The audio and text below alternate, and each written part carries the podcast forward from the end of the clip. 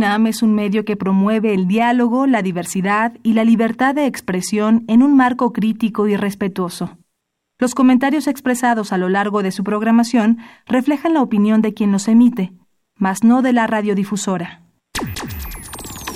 Esto es Tiempo de Análisis. Esto es Tiempo de Análisis. Una coproducción de Radio UNAM y la Facultad de Ciencias Políticas y Sociales. Tiempo de Análisis. Política. Debate. Cultura. Sociedad. Economía. Periodismo. Movimientos sociales. Opina. Debate. Discute. Analiza. Tiempo de análisis. Un espacio donde con tu voz construyes el debate. ¿Qué tal amigos? Buenas noches. Les saluda Jimena Lezama. Esto es Tiempo de Análisis, programa radiofónico de la Facultad de Ciencias Políticas y Sociales y estamos transmitiendo a través del 860 AM y vía internet en www.unam.radiounam.unam.mx. Nuestros teléfonos en cabina son el 55 36 89 89 y la alada es el 01800 505 26 88. En redes sociales pueden encontrarnos como arroba tiempo de análisis y en Facebook como Facultad de Ciencias Políticas y Sociales-UNAM.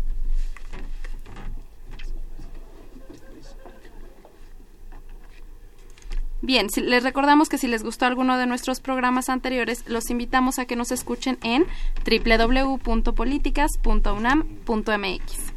Esta noche, en tiempo de análisis, hablaremos sobre los retos de la privacidad en línea.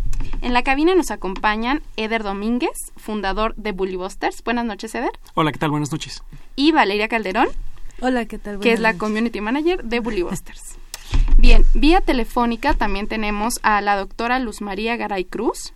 Ella es doctora en Ciencias Políticas y Sociales con orientación en comunicación y una de sus publicaciones recientes va en torno a los jóvenes, dispositivos móviles y consumo de contenidos mediáticos. Buenas noches, doctora. Buenas noches a todos. Bien, pues ¿qué les parece si aquí en el estudio empezamos hablando de justo qué es la privacidad en línea? ¿A qué nos referimos cuando hablamos de privacidad en línea? Claro. Eh, bueno, definitivamente es un, es un concepto que puede resultar amplio pero la privacidad en línea eh, se refiere a lo que nosotros controlamos y también a lo que no controlamos respecto a la información que se tiene de, nosotros mismos. Hay cosas que nosotros publicamos voluntariamente y hay cosas que, que se publican sin que nosotros mismos lo sepamos. Correcto. Esto, como, como dices, eh, en redes sociales, ¿verdad? ¿O a qué nos referimos? Sí, las redes sociales eh, constituyen hoy en día el principal, yo creo que el principal medio de publicación el principal medio de exposición de, nuestra información, pero hay muchos otros medios, sobre todo en, tecnologías. Hay aplicaciones, hay portales. Eh, realmente las, las tecnologías actuales están construidas para estar monitoreándonos todo el tiempo, para estar recopilando eh, todo el tiempo información sobre nuestros hábitos, sobre nuestros desplazamientos, sobre nuestros gustos. Todo esto se convierte en eh, mercado de Big Data y finalmente, pues bueno, sirve para, para la venta, para que eh, se nos promocione el producto exacto, para que se nos coloque en el lugar exacto eh, eh, en donde seamos capaces o donde seamos un mercado objetivo perfecto para consumir algo. Ok, Valeria. Bueno, sí, bueno, como comentaba Eder, la privacidad en línea va más allá de las redes sociales, pero siento que es como lo más, lo que más relacionamos entonces como en línea redes sociales, ¿no? Y también pues tenemos que considerar que tenemos datos bancarios, o sea, todas las aplicaciones de bancos, cada que entras a la, a la página de internet a checar tus estados de cuenta, todo lo que tú vas tecleando pues se va almacenando en algún lado, también pueden ser las tiendas en línea, no sé, o sea, como que estamos muy expuestos, ya todo lo hacemos tan digital que es súper fácil para nosotros poner nuestro domicilio, nuestro teléfono, nuestro estado y hasta nuestras horas de llegadas en algunos servicios de paqueterías y pues al final todo eso se va almacenando. Y por ejemplo tenemos aquí un dato de la AMIPSI donde dice que nueve de cada diez internautas proporcionan datos de identificación en redes sociales y de esos nueve, de, bueno, de los nueve internautas, cuatro de cada diez son los que realmente revisan sus los avisos de privacidad, qué información estás dejando que accedan y también la información que estás brindando y va disminuyendo el porcentaje a los que sabe qué hacen con esa información, los que saben más o menos qué pueden hacer con esa información, pero realmente es algo que nadie tiene 100% seguro, o sea, dónde van tus datos, quién puede acceder a tus datos. Ok. Doctora, ¿algo que nos quiera agregar? Sí, bueno, me parece que el concepto propio de privacidad en línea es una cosa bastante difícil de, abordar porque también depende mucho desde dónde se quiera discutir el concepto de la privacidad. Digamos, por una parte, esto que comentan Eder y Valeria es totalmente cierto, ¿no? Eh, hay ciertos portales, sobre todo los que son del gobierno y de ciertas empresas, ¿no? Están obligados a proteger nuestros datos, justamente como parte de esta privacidad.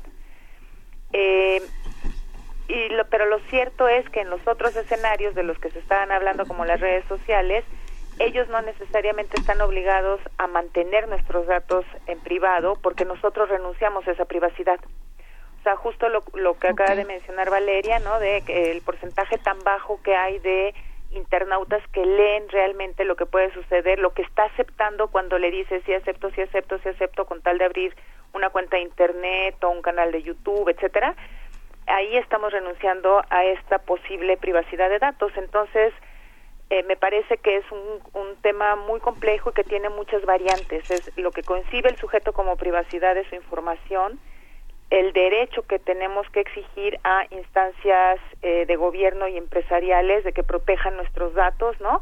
Y la práctica real de lo que implica lo que queremos mostrar y lo que no desde nuestra concepción de privacidad. Exacto, doctora. Justo me parece que pone el dedo en, en una parte importante que es exigir el respeto a la privacidad de cualquier dato que proporcionemos en línea. Que no se quede eh, con esta ingenuidad que los internautas usamos, digamos, el Internet o para hacer cualquier búsqueda o para consecuencia de esta búsqueda proporcionar datos personales, que no se quede ahí, sino justo que la autoridad empiece a legislar en la materia, ¿no? Sobre todo aquí en México. Bien. Bueno, pues aquí eh, Eder y Valeria están en una fundación o cómo la podemos llamar. Es una asociación, exactamente, que se llama Bullybusters y tiene una página que es bullybusters.com.mx. Punto .mx nada más. Ok, bullybusters.mx. Entonces, queremos que nos platiquen acerca de Bullybusters. claro. Eh, mira, Bullybusters nació como una iniciativa justamente para, eh, para entender principalmente el tema del ciberbullying. Okay. Pero obviamente extendemos también este esfuerzo a la concientización sobre la privacidad en línea. Okay. al final una, una cosa va de la mano con la otra. El ciberbullying es un problema grave, es un problema que si bien es conocido y, bien es, y si bien es difundido, los estudios formales, sobre todo aquí en México, son pocos. Eh, tenemos referencias, por ejemplo, de, de INEGI o de otras instituciones oficiales y son referencias súper atrasadas. Exacto. Los estudios, las estadísticas, porcentajes son, eh, por ejemplo, los más recientes que podemos encontrar son del 2015. Exacto. Entonces, eh, nosotros recopilamos información de otras organizaciones internacionales, de otros, de otros organismos que se dedican a estudiar esto en, en América Latina y en algunos casos pues también abarcan el mercado mexicano. Bien, sí, justo esto que dices, eh, digo, fuera del aire platicábamos que el INEGI, la última cifra que nos da de usuarios de Internet es de 2015 y entonces nos decía que había 65.5 millones de usuarios, ¿no? Pero pues estamos hablando de que estamos en 2018. Entonces también desde ahí hay que ver que no hay una pues sí, no hay datos recientes, ¿no? Sí, no hay, no hay un seguimiento. Y, y bueno, el mundo de las tecnologías y la información en sí, en el mundo tecnológico en general es muy vertiginoso. Entonces, tener datos de, de dos o tres años atrás, eh, atrás ya es ya es demasiado. Sí, claro. Sobre todo también porque cada vez hay más comunidades o más partes de la República o de cualquier estado donde cada vez más personas acceden a Internet, cada vez ya es más común que tengan dispositivos móviles, que estén todo el tiempo en línea, que estén metidos en redes sociales. Entonces, cada año hay como más alcance y que haya más alcance también nos dice que puede haber más víctimas o más acoso o Exacto, poner, este poner énfasis en informar a la gente acerca de que sea consciente de los datos que proporciona, ¿no? Sí, correcto. Y hablando, por ejemplo, de los arcos, de los arcos, perdón, de los datos, también nos dice un estudio igual de la AMIPSI que tiene 5 de cada 10 internautas son los que leen los de, bueno, están conscientes de sus derechos ARCO, que son como unos derechos que tenemos todos en las redes sociales y en internet, que es el acceso, la recertificación, la cancelación, la oposición y todos, bueno, todos los anteriores y también casi no no son como muy conocidos y pues no son también no es fácil que sepas tú aplicarlos en tu día a día si no los conoces. Ok, a ver, ¿nos repites eso de arco? Sí, son los derechos arco, así, A-R-C. Sí, como un... Como Un, este, exactamente. así es. ¿Pero cuál era el nombre de cada uno? Ah, ok. Es acceso. Ajá. Rectificación, rectificación, cancelación y oposición. ok, oposición. Esos son los derechos que tenemos como usuarios de Internet. Exactamente. Ok. Algo eh, aquí que es importante señalar también es que, como lo, mencionamos en un inicio, el ciberbullying pues también eh, es la puerta de entrada a otros casos, no otro tipo de, delitos. Y cómo se relaciona, por ejemplo, con la parte de la privacidad. Si bien los derechos ARCO efectivamente son, son efectivos para todos los usuarios de Internet, eh, las redes sociales por ejemplo, ¿no? principalmente, eh, siempre tienen un, sistema o, algoritmos de monitoreo que recopilan mucha información para sus propios fines, principalmente fines comerciales. Y aunque haya legislaciones locales, aunque haya derechos arco, etcétera, finalmente son servicios que no, no, este, eh, no están bajo un marco regulatorio como lo puede ser un portal de gobierno o, una empresa de, servicios que, que nos pida eh, nuestra tarjeta de crédito. Las redes sociales eh, utilizan estos algoritmos de eh, monitoreo para saber hábitos, para hacer una, una, correlación de nuestras actividades y de esa forma ir, ir creando un perfil. Por ejemplo, algo muy popular en, en Facebook es el, se llama el, algoritmo, el algoritmo PIMC, que es People You May Know. Okay. Y eso constituye para Facebook, yo me atrevería a decir que de forma comercial el algoritmo más importante, porque se trata de proveerte con mucha, em, eh, con mucha exactitud información sobre gente que puedas conocer. Entonces, la idea es que entre más gente conozcas, más vas a usar la red social. Ok. Y la forma en la que recopilas información, eh, bueno, son, son diversos mecanismos, no todos son tan claros, pero de forma general se sabe que eh, adicionalmente al perfil que nosotros creamos, la información, fotos, etcétera, que nosotros subimos, todos los usuarios de Facebook tenemos un perfil sombra, o bueno, se conoce popularmente como en, los, en los centros de investigación como perfil sombra. Y este perfil sombra, pues bueno, incluye todas esas cosas que, que tú no sabes que se están recopilando sobre ti, pero están ahí. Ok.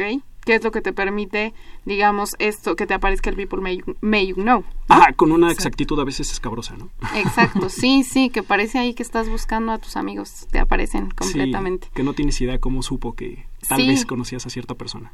Y justo es a través, o sea, no es mágico, como, como dices, son algoritmos y es a partir de lo que tú vas subiendo y de lo que tú vas posteando y de las redes que ahí vas construyendo, ¿no? Claro, y contra eso no tienes, eh, bueno, por así decirlo, no tienes una protección, o sea, simplemente al, al, hacer uso de, la red social, estás aceptando que esa información tuya eh, sea propiedad de alguien más. Exacto. Doctora. Bueno, pues yo ahí creo que hay varias cosas que me parece que es importante ir puntualizando. Eh, una de las de los puntos que se ha mencionado ahora, que es el asunto de esta relación de la privacidad de la información y los datos en relación con un problema central que es el bullying, ¿no? El ciberbullying, sobre todo. Eh, nos mete como una dimensión de discusión bastante interesante porque en México sí hay esfuerzos importantes, digamos, para prevenir el ciberbullying. La Secretaría de Educación Pública, la Secretaría de Gobernación han desarrollado programas. Hay muchas ONGs como la de eh, o asociaciones como la de Eder y Valeria que han prestado atención al asunto y eh, lo que pasa es que creo que son esfuerzos de repente que no alcanzan como una coordinación que realmente nos permita atacar de fondo eh, el problema. En el ámbito en el ámbito académico de la investigación también hay trabajos muy importantes, ¿no? A nivel de de posgrado, por ejemplo, tesis que se están trabajando sobre el caso y maneras de intervenir en él. Eh, pero el problema, digamos, es que es muy difícil generar esta relación entre privacidad y ciberbullying para personas que son ajenas al entorno de Internet. E, es decir, si vemos los datos de AMIPSI, justamente los del 2016, que es, lo último que se reporta, la edad promedio en donde se concentra el mayor número de usuarios son jovencitos entre 12 y 17 años, cuya concepción de privacidad es muy distinta a la del mundo adulto. Es decir, porque hablar de los derechos del internauta implica, es, es, importantísimo, sin discusiones, importantísimo que todos los internautas conociéramos esos derechos. punto es que para que tú puedas hablar de derechos tienes que pasar por un proceso de alfabetización digital y de literacidad digital, que implica el desarrollo de ciertas habilidades de generación de conciencia crítica de lo que va a suceder con tus datos cuando tú entres a esos entornos digitales. Pero el grueso de la población de internautas y más el porcentaje que está concentrado entre los 12 y 17 años, realmente no tienen mucho interés en conocer sobre su privacidad, porque justamente lo que quieren hacer en los entornos digitales es visibilizarse con sus pares, ¿no? Sobre todo con sus pares, porque hay que considerar que para estos este sector de la población que ya nace, digamos, pensando en esos 70 millones, 65 millones de internautas, ¿no? Eh, que la gran mayoría de ellos han nacido ya en este ecosistema digital, en donde todo el entorno digital forma parte de su cotidianidad. Entonces ahí es muy difícil trabajar con ellos, que es parte de la tarea de muchas acciones que se están realizando en las escuelas, sobre todo, ¿no? Con muchos esfuerzos de las escuelas. Eh, cómo generar esa conciencia cuando lo que quieren es visibilizar su vida porque forma parte de su cotidianidad, de su interacción y de sus rangos, digamos, de éxito o no éxito social. Hay mucho trabajo que hacer ahí en ese sentido y cada vez más llevarlos a este terreno justamente de conocer sus derechos como internautas. Pero el reto es cómo lo hacemos, porque porque ellos están, insisto, viviendo una etapa en donde hay un estudio muy interesante que se realizó en Estados Unidos de una investigadora que se llama Dana Boyd eh, y con el cual muchos estudios mexicanos coinciden y es que a esa edad los jóvenes de donde no a quien no quieren mostrarle sus datos digamos es al adulto que lo vigila a sus padres y a sus maestros. Entonces lo privado es eso, que no lo vean esos adultos en su cotidianidad. Lo demás no tienen como una dimensión muy clara de qué implica la privacidad ni lo que puede suceder con su información. Por ejemplo, esto que decían de los algoritmos de Facebook, ¿no? Es muy interesante lo que lo que mencionan ahora Eder y Valeria, ¿no? Pero yo me pregunto cuánta gente tiene claro esa clase de algoritmo o, o qué es lo que pasa cuando entras tú y haces una búsqueda yo creo que muy poca gente lo tiene claro, ¿no? Y ahí es donde me parece que tendríamos que estar mucho más atentos incidiendo con la población en los distintos niveles de edad y de alfabetización digital que tenemos. Exactamente, la doctora pone un tema súper importante. Hablamos de privacidad y le hablamos a estos millones de usuarios, pero una hay que diferenciar que no son el mismo grueso de usuarios en cuestión de edad. O sea, no es este usuario general que lo vemos como, hay el usuario de Internet, que tiene un celular y que no, no sabemos cómo es, sino que hay que definir que tienen un rango de edad y que sobre todo obviamente al ser una tecnología nueva, pues la gente más joven es la que tiene mayor acceso o mayor alcance, cada vez más joven, ¿no? Digo, tenemos un grueso de la población de 12 a 17 años, pero seguramente más chicos que también le están usando y que justamente ellos no tienen al ser menores la ni siquiera la idea de de lo que son ni derechos de internautas ni de los peligros a los que quizás se exponen con proporcionar ciertos datos o subir ciertas fotos, ¿no? Entonces, el problema, como dice, como dice la doctora, es hacer hincapié, sí hablar de privacidad, pero justo hablar de privacidad con diversos tonos y tonos que alcancen a esta población o, o pensados en esa población. Yo creo que ese es el reto en decirles sí, o sea, el, el, que, el que cuides tu privacidad no es que te vamos a excluir de, del círculo social, ¿no? Sino que te cuides dentro de, dentro de estas cosas que quieres exponer por porque pues así es, así nos, nos van llevando las redes, ¿no? Te van diciendo que postes todo el tiempo en donde estás, eh, qué haces, eh, que hagas check-in en donde sea, con quién estás, que subas fotos, entonces es, es digamos un círculo en el que hay que hacer hincapié que no es que sea privado que, que esté que esté mal, ¿no? Sino justo cuídate. Exacto. Cuídate. Ahí hay un dato que eh, también me parece importante tener en, en mente, y usted lo acaba de decir, Jimena, que es en dónde se conecta la mayoría de los internautas. Y entonces, en los últimos dos años, por lo menos, el uso de los teléfonos eh, inteligentes, el famoso smartphone de, de, de, tercera y cuarta generación, digamos, indica el 91% de uso. ¿Eso qué significa?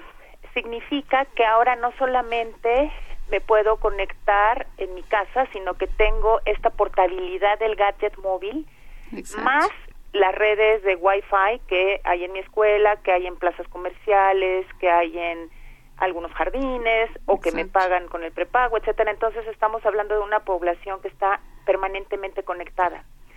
Si sumamos eso a esto último que usted decía, ¿no? De esta impronta de repente que hay en la socialización con los pares de mostrar en dónde estoy, ¿no? Y, y, digamos, aquí estoy hablando como de los de los más jóvenes, pero también los adultos hacen hacen o hacemos muchas de esas cosas, ¿no? De hacer check-in en el restaurante donde está, la plaza comercial a la que fue, el país que visitó, etcétera, etcétera. Y entonces ahí es un poco lo que yo decía al inicio, uno renuncia a la propia privacidad de su información. Consciente de, claro. Conscientemente y voluntariamente. Y como diría Martín Barbero en una conferencia que vino hace un par de años a México, decía, es increíble, nunca pensé ver que la propia gente estuviera dando sus datos de manera libre y gratuita y con gusto para que se haga toda la comercialización que se está haciendo con ellos, que es justamente lo que acaba de mencionarse de los algoritmos, no solo en Facebook, en casi todos los entornos digitales. Exactamente. Eder. Sí, eh, justo lo que, lo que habla la doctora creo que es el, el punto principal, el punto de, inflexión respecto a, a, la creación de una estrategia anti-ciberbullying. Eh, y el ejemplo este que puso al final es, es, es buenísimo. Hay un investigador que, que, se llama Bruce Schneier, que se dedica mucho justo a, este tema de, la investigación de, la privacidad de datos. Y uno de sus, eh, de sus frases más famosas en sus conferencias es, si en los años 50 eh, alguien te hubiera dicho que te va a poner un, un, sistema de espionaje en tu casa o que o el gobierno te hubiera querido obligar, ¿no? A llevar en tu cuerpo, a llevar contigo todo el tiempo un sistema de espionaje, le hubieras dicho que no. Y hoy en día lo hacemos voluntariamente, ¿no? A través de... pagamos cantidades estratosféricas por traer eh, eh, y aparte pagamos, ¿no? Un montón de dinero. Exacto. Eh, algo que nosotros, un ejemplo que nosotros damos en, en las conferencias en las que participamos es justamente para empezar a, sensibilizar. sensibilizar a la gente justamente del uso de, de, las tecnologías y de todo lo que se puede saber de ellos a través de las tecnologías. Es, ponemos un ejemplo sobre la geolocalización. La geolocalización es una característica que está por defecto activada en todos los celulares, ¿no? En todos los sistemas operativos. Entonces ponemos un mapa que tiene, eh, que está así todo rayado de una ruta y le preguntamos a la gente que, que si sabe qué es eso. La mayoría responde que no y entonces ahí les empezamos a explicar que eh, es un mapa que si ellos van a la ruta que nosotros les indicamos, van a saber y van a ver exactamente en dónde han estado todo el día con, con eh, datos tan exactos como es la, la, latitud y la longitud, cuáles son los recorridos que han tomado, cuáles son este eh, los lugares donde se han parado, si del si de casa a trabajo se pararon a comprar algo en un Oxxo, va a salir ahí, ¿no? Esa ruta. Sí, totalmente. Y esa exposición eh, se conecta justamente con la, con la estrategia anti-ciberbullying, o sea, si nosotros somos descuidados con eso, alguien que quiera molestarnos, pues bueno, puede tener herramientas increíbles, ¿no? Para, para hacerlo. Sí, totalmente. Es que siempre es... Mm, o sea, pensar que sí, a lo mejor nos están, nos están diseñando un perfil y qué padre que te aparezca justo la persona que no estabas buscando, pero que es tu amigo de la infancia y entonces te apareció este, y sí, qué bueno que te aparezcan estas ofertas de determinada tienda y qué bueno que te facilite. A veces este ya hasta te dan en el mapa, te dicen cuánto tiempo te haces de donde estás a tu casa, cuando tú ni siquiera les, le habías dicho, ¿no? Que ibas a tu casa. Este, pero justo pensar en esto, o sea, pensar en el mal uso de la de esa información, digo, qué bueno que la tecnología nos facilite muchas cosas, pero siempre viene este otro lado, desgraciadamente, ¿no? Pensar en que hay no nada más un, una cuestión de vender o, o, este, pues sí, no, no, no, simplemente un afán comercial, sino también de personas que, que pueden hacernos daño, ¿no? Que pueden hacer uso, mal uso de nuestros datos. Doctora. sí.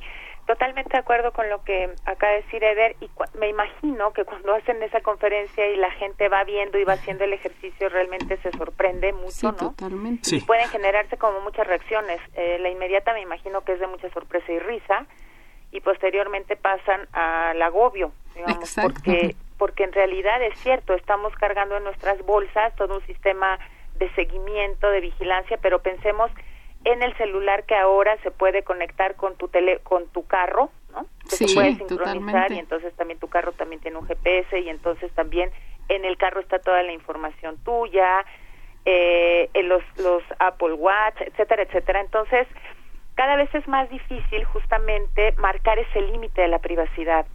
Y, pero creo que estamos acá como, o, o al menos yo así lo percibo, son como varios niveles, porque por ejemplo, de lo que hemos estado ahorita conversando es qué es lo que uno hace de manera voluntaria, ¿no?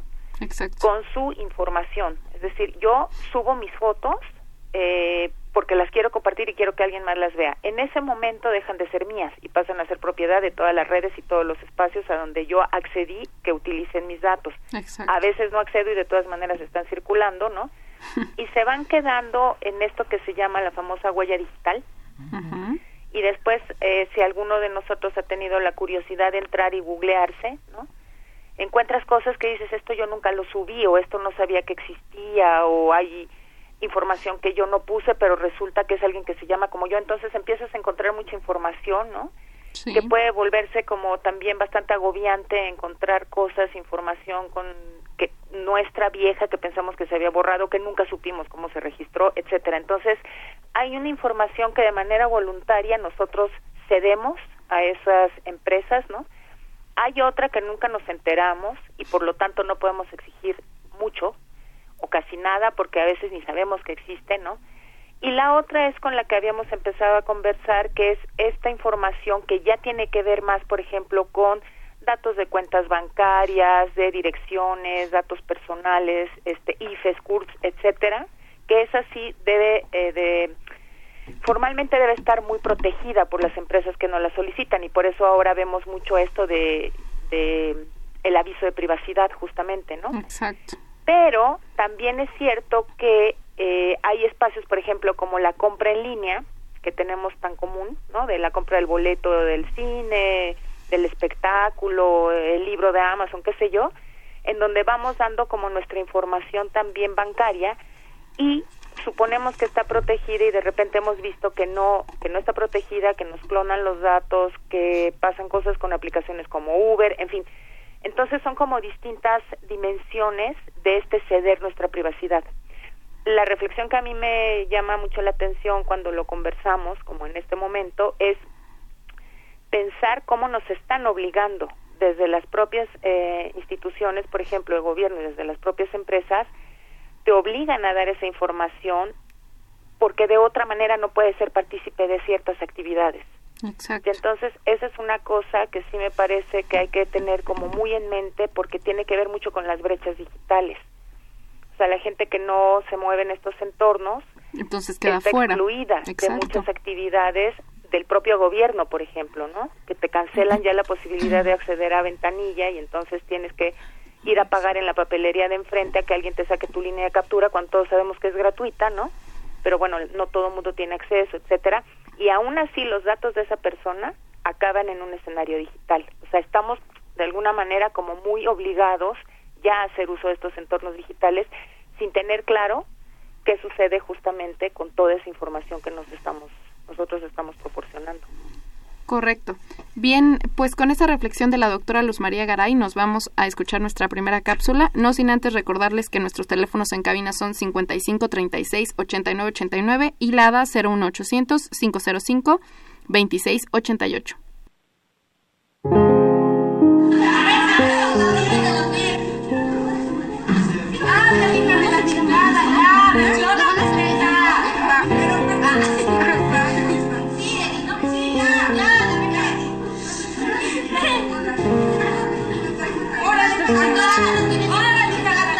¿Qué es el bullying? El concepto refiere al acoso escolar y a toda forma de maltrato físico, verbal o psicológico que se produce entre escolares, de forma reiterada o a lo largo de cierto tiempo. La palabra bullying es de origen inglés y está compuesta por la voz bully, que quiere decir matón, más la terminación ing que da a entender una acción. Aunque es una palabra no reconocida por la RAE, bullying es el maltrato físico y psicológico deliberado y continuo que recibe un niño por parte de otros. Estos tienen un comportamiento cruel y desconsiderado con el objetivo de asustar, ofender e intimidar. El agresor o acosador molesta a su víctima de distintas maneras, ante el silencio o la complicidad del resto de los compañeros. Es habitual que el conflicto empiece con burlas que se vuelven sistemáticas y que pueden derivar en golpes o agresiones físicas. Los casos de bullying revelan un abuso de poder. El acosador logra la intimidación de la otra persona que lo percibe como más fuerte, más allá de si esta fortaleza es real o subjetiva. Poco a poco el niño acosado comienza a experimentar diversas consecuencias psicológicas ante la situación teniendo un temor de asistir a la escuela y mostrándose retraído ante sus compañeros.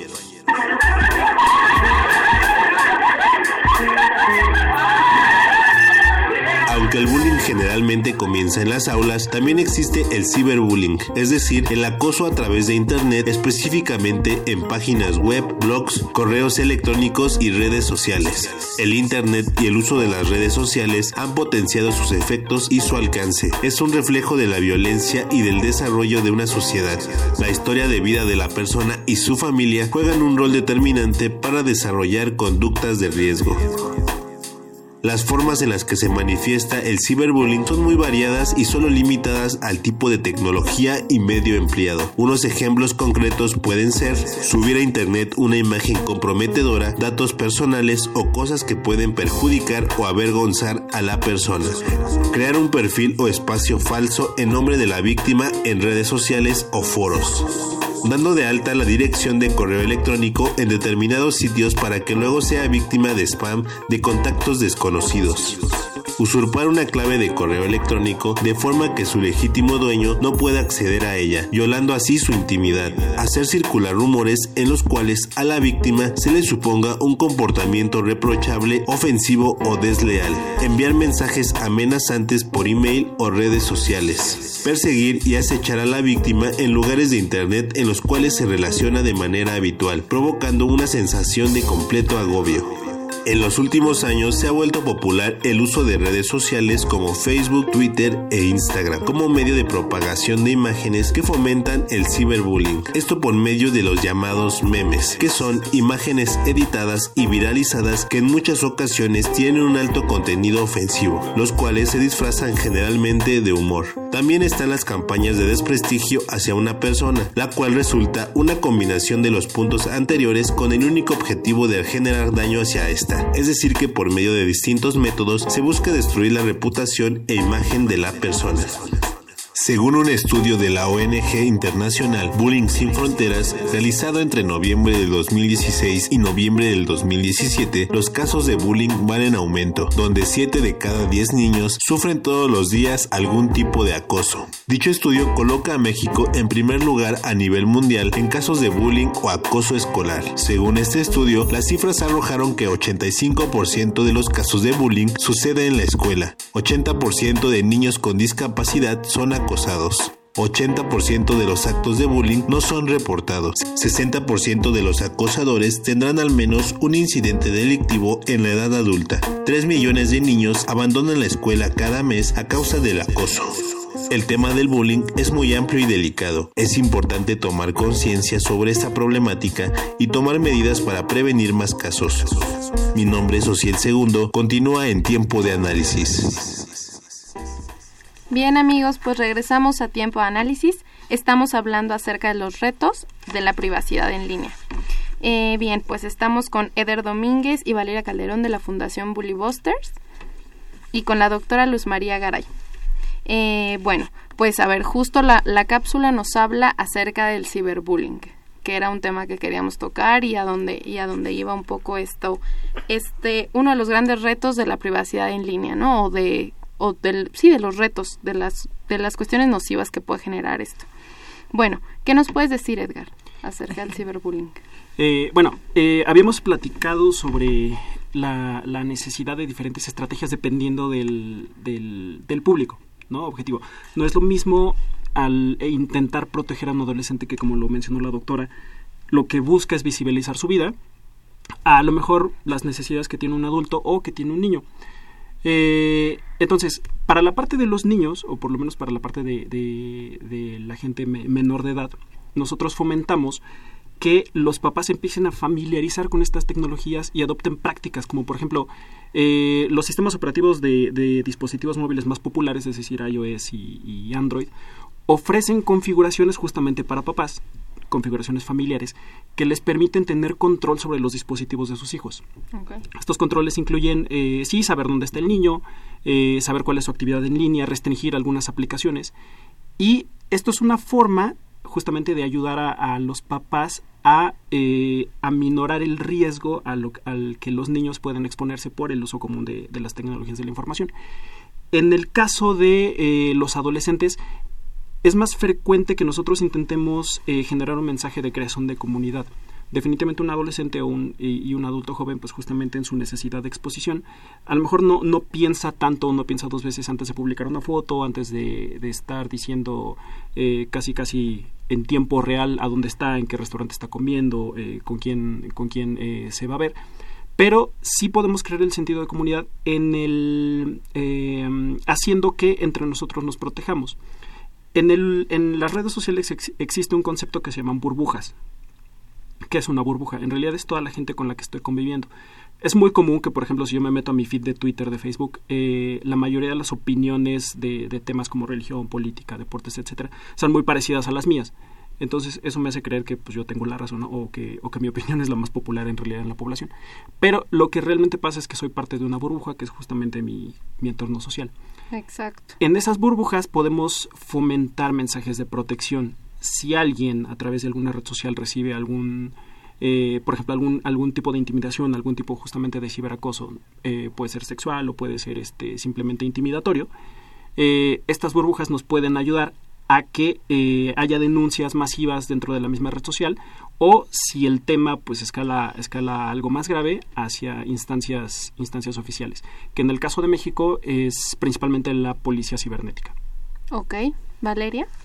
Así es, bueno, yo con respecto a lo del ciberacoso en las escuelas, sí siento que es como retomar todos los planes que hay o las estrategias que tienen tanto las escuelas como completamente el sistema de educación. Por ejemplo, en Nayarit acaban de aprobar como un una iniciativa para que dentro de las de los planes de estudio también puedan empezar a ver la ciberseguridad, a familiarizarse como de manera un poco más amigable con todas las tecnologías de la información, que al final yo siento que hoy en día realmente nos ayudan muchísimo, nos facilitan las cosas y que sí tenemos que estar tratar de estar tanto nosotros como de inculcar conciencia sobre sobre los riesgos que se corren para que siento que siempre es un poco más llamativo el riesgo a saber que te puedes proteger de eso, ¿no? O sea, si no sabes qué te puede pasar, si los niños no saben, por ejemplo, a manos de quién pueden llegar sus fotos, a manos de quién puede llegar la localización que comparten, si tienen sus redes privadas o no, etcétera, etcétera.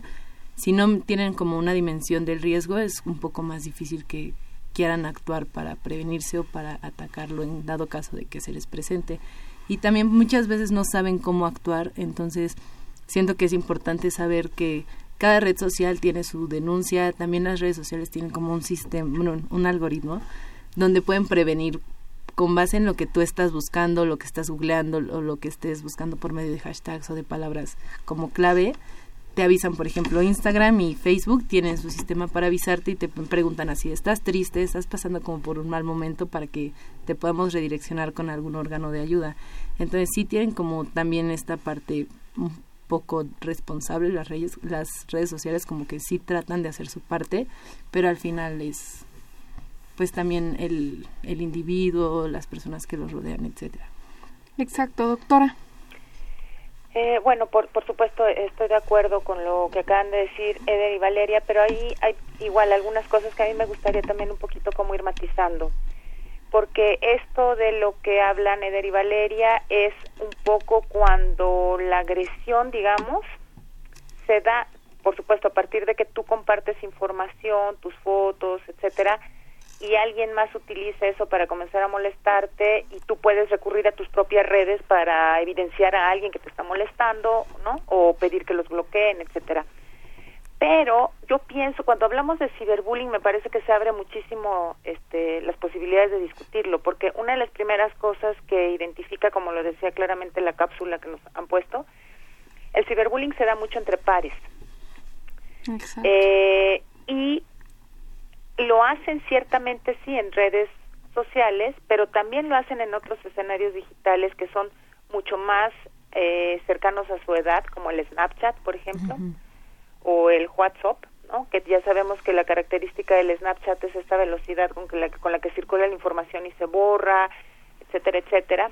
Y lo hacen mucho por la parte privada, es decir, no necesariamente visibilizan lo que le están haciendo a alguien, sino en sus propios grupos, ¿no? De acosadores, de abusivos, de valentones, circulan fotos, la cápsula, la cápsula hablaba de memes, por ejemplo, ¿no? Es muy común ahora identificar que los jóvenes, en general adolescentes y jóvenes, ¿no? Eh, toman la foto de alguien y después lo ridiculizan. O, o le agreden físicamente, le graban, por supuesto lo, lo ridiculizan y la circulan en grupos muy cerrados. No necesariamente se pasa a la visibilización pública en las redes y la viralización me parece que el impacto más fuerte que hay para los chicos que son eh, acosados en los entornos digitales es justamente el impacto que tienen sus grupos más cercanos. Porque es que es toda la secundaria la que vio lo que me hicieron y circuló en mi secundaria y entonces a mí es al que me ven todos los días estos con los que comparto clase, ¿no? Y vieron la humillación de la que fui objeto. Ya después, cuando lo suben a los otros espacios, Facebook, Twitter, etcétera, y lo hacen más, más público y lo empiezan a viralizar, pues sabemos de estas páginas, ¿no? De en donde justamente se dedican a estar subiendo y molestando a gente, chicos de distintas secundarias, prepas, etcétera, ¿no? Que hasta abren sus propias páginas para hacerlo. Y entonces son como dos dimensiones, la, donde te atacan a ti tus pares, ¿no? Y te ridiculizan en tu propio entorno, y el otro, que es en donde tú te, tú te vulneras mucho con la información que compartes y se facilita el, el abuso pero no sé, hemos, creo que hemos visto muchos ejemplos, ¿no? De, de, muchas secundarias, videos que han circulado, etcétera, de niños que golpean a otro niño y lo graban, o lo jalonean, o lo meten a un bote, o ese tipo de cosas, ¿no? Y después lo van circulando en su propio grupo. Y ahí, por ejemplo, el niño puede ser, o sea, es un niño promedio, pero de repente salta al estrellato de mala manera, digamos, ¿no? a partir de la ridiculización en otros escenarios digitales. Entonces, son como dos dimensiones del acoso muy fuertes. Y coincido con Valeria en que es la escuela, para mí, la escuela es un escenario central de trabajo. Por supuesto, la familia, sin discusión. Pero siendo realistas, a veces los papás están un poco lejos, digamos, de los usos que hacen los jóvenes de sus entornos digitales y aparte los jóvenes no son tontos y ocultan muchas cosas a la vista de los papás, ¿no? Exacto. O sea, si algo cuidan como su vida es su celular o su tableta y no tienen clave y nadie se la sabe más que ellos y entonces eso genera mucha tensión en las familias, al final el papá dice, bueno, lo que quieras, ¿no? Y no sabemos realmente eh, si el adolescente que convive conmigo es acosador o es acosado. Esperemos que no sea ninguna de las dos cosas pero es muy difícil que el papá a esa edad lo pueda ver. Entonces la escuela me parece que tiene una posibilidad más de sensibilizar también a los chicos en esta lógica que decía Eder de pensar en comunidad. O sea, trabajar con ellos no a partir del castigo ni de la, la mirada adulta de ustedes no saben, son tontos, etcétera, sino realmente decir no conocen los peligros que puede haber, ¿no? no podemos reproducir la violencia que vivimos cotidianamente en la calle, no la podemos reproducir también en esos escenarios. No sé, o sea, ahí sí creo que habría que ser como más puntual en lo que la escuela podría hacer y eh, fundaciones de organizaciones como la de y Valeria, que sin duda son valiosísimas para ir ayudándonos cada vez más a sensibilizarnos frente al asunto. Sí, me parece que en eso coincido con la doctora y, me, y también Eder y Valeria lo han mencionado, ¿no? A través de su asociación lo que hacen es justo sensibilizar y esa es la primera vía, o sea, hacerle ver al, a los usuarios, a los niños que lo más importante es que hay un peligro latente y que mm, aparte de que pueden ser vulnerados en su, o sea, en cuestión de proporcionar datos y demás, justo eso, sensibilizar que el, este acoso o esta violencia que vivimos a diario no la tenemos por qué reproducir en nuestro entorno cercano y menos a través de, de ahora los nuevos canales, ¿no? De por donde se comunican los, los adolescentes. Entonces, es justo sensibilizarlos a través de, de esta vía, como dice, como dice la doctora. Muchas veces los papás, justo en esta edad, pues no están pareciera que tienen una puerta cerrada con ellos, ¿no? Pero pero la escuela quizá ahí podría hacer algo eh, la Secretaría de Educación Pública un programa un no sé un espacio que se abra para que justo platiquen acerca de estos temas y que no se normalice no que no se haga chistoso que no sea como ajaja ah, o sea todos riéndonos del video de, de tal niño este exhibido y ridiculizado. No es piensa si tú estuvieras ahí tratar de sensibilizar al otro de que justo estamos en comunidad y que justamente por estar en grupos pues en nuestros grupos cercanos cuidarnos entre nosotros en lugar de exponernos. exactamente. Exactamente. Una cosa, perdón, eh, que es importante, por ejemplo, en los grupos cerrados que tienen de, de Facebook o en la mensajería privada de cualquiera de estos entornos, leas la mensajería de Facebook, el WhatsApp, el Snapchat, etcétera, ¿no? Es común escuchar historias de jóvenes, sí adolescentes, pero también jóvenes ya un poco más grandes, ¿no? Que circulan justamente la foto en donde ridiculizaron a alguien o la foto de una niña eh, que le había mandado en privado al novio, ¿no? O una joven o una mujer, digamos también, ¿no? Y que de repente comienza a circular por todos lados. Y entonces ahí la cuestión es trabajar y sensibilizar y decir, esa línea se para si tú no lo compartes, punto. O sea, en el momento en que la gente decida no compartir ese tipo de cosas, entonces se va se va parando mucho la posibilidad. El problema es justo lo que usted dice, Jimena, les da mucha gracia, es muy chistoso y llega un momento en donde empezamos ellos, la gente que hace este tipo de acciones, ¿no? Comienza a normalizar mucho algo y lo empieza a invisibilizar. Ese es el peligro, no solo lo normaliza, sino lo invisibiliza, ¿no? Y entonces eh, discriminas a la gente, lastimas a la gente, humillas a la gente, pero todo el tiempo con la risa de, de, por medio, ¿no? Y entonces, como es gracioso, ya no quieres tú o no te das cuenta de lo que realmente estás haciendo ahí, que es humillando a una persona, porque te estás mofando de algo, de su gordura, de, de una caída, de hasta algo que podría ser gracioso, pero que se convierte en burla, entonces debe dejar de ser gracioso. Totalmente. La frontera es muy compleja para esta población tan joven, eso sí es cierto.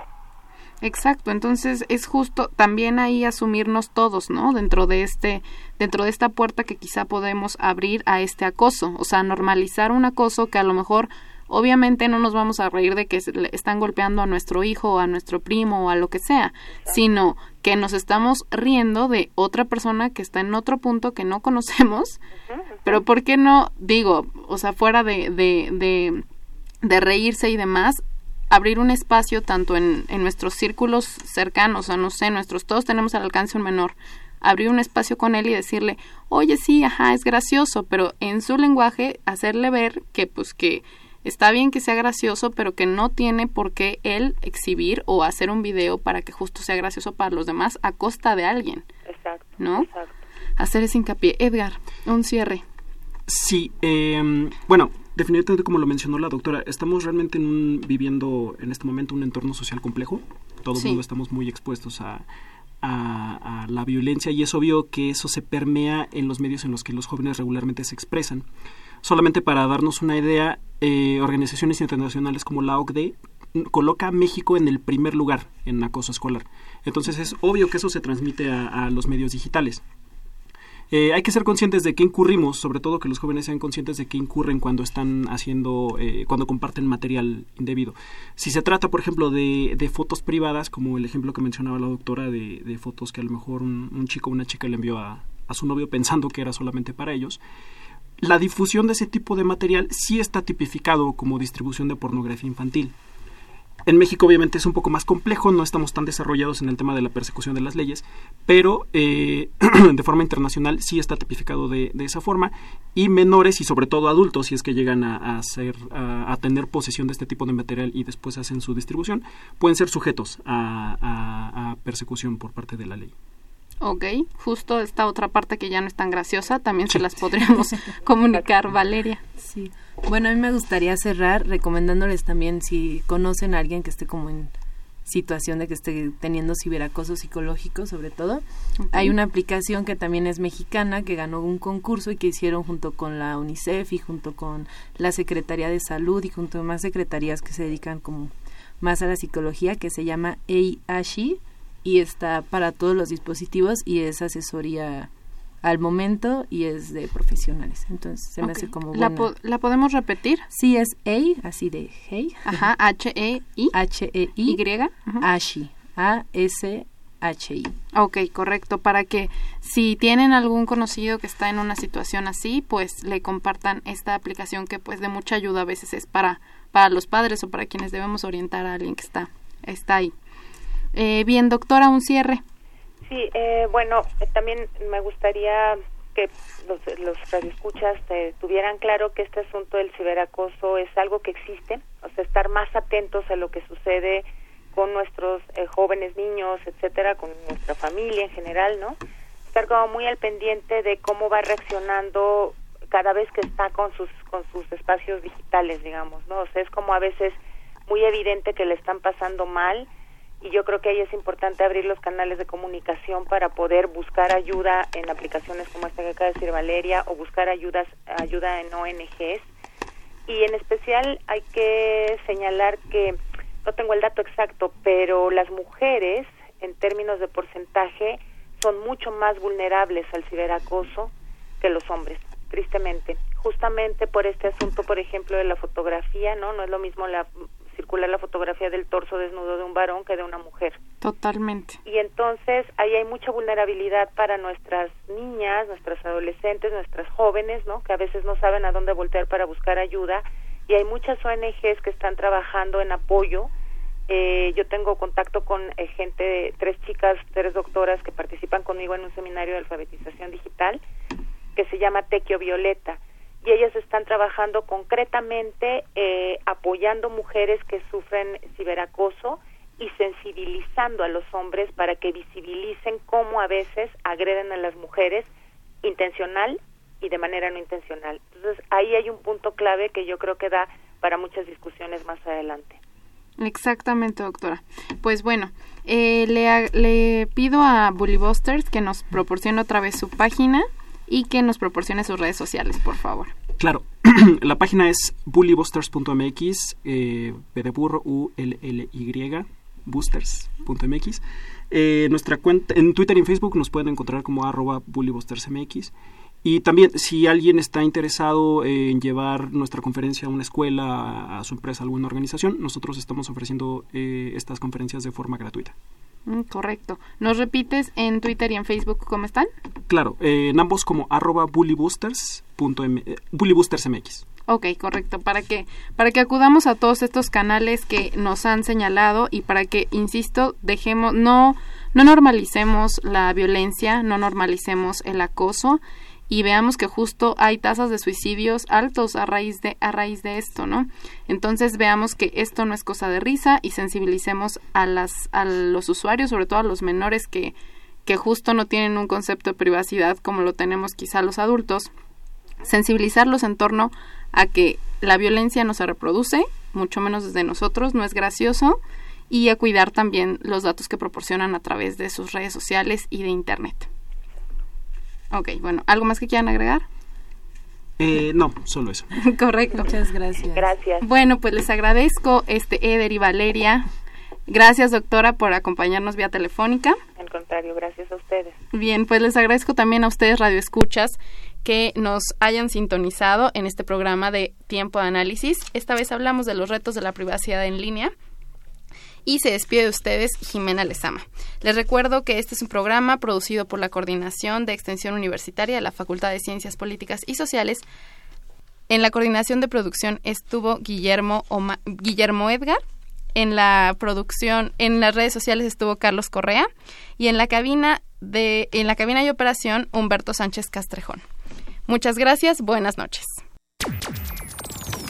Esto fue Tiempo de análisis una coproducción de Radio UNAM y la Facultad de Ciencias Políticas y Sociales. Tiempo de análisis. Política, debate, cultura, sociedad, economía, periodismo, movimientos sociales. Opina, debate, discute, analiza. Tiempo de análisis. Un espacio donde con tu voz construyes el debate.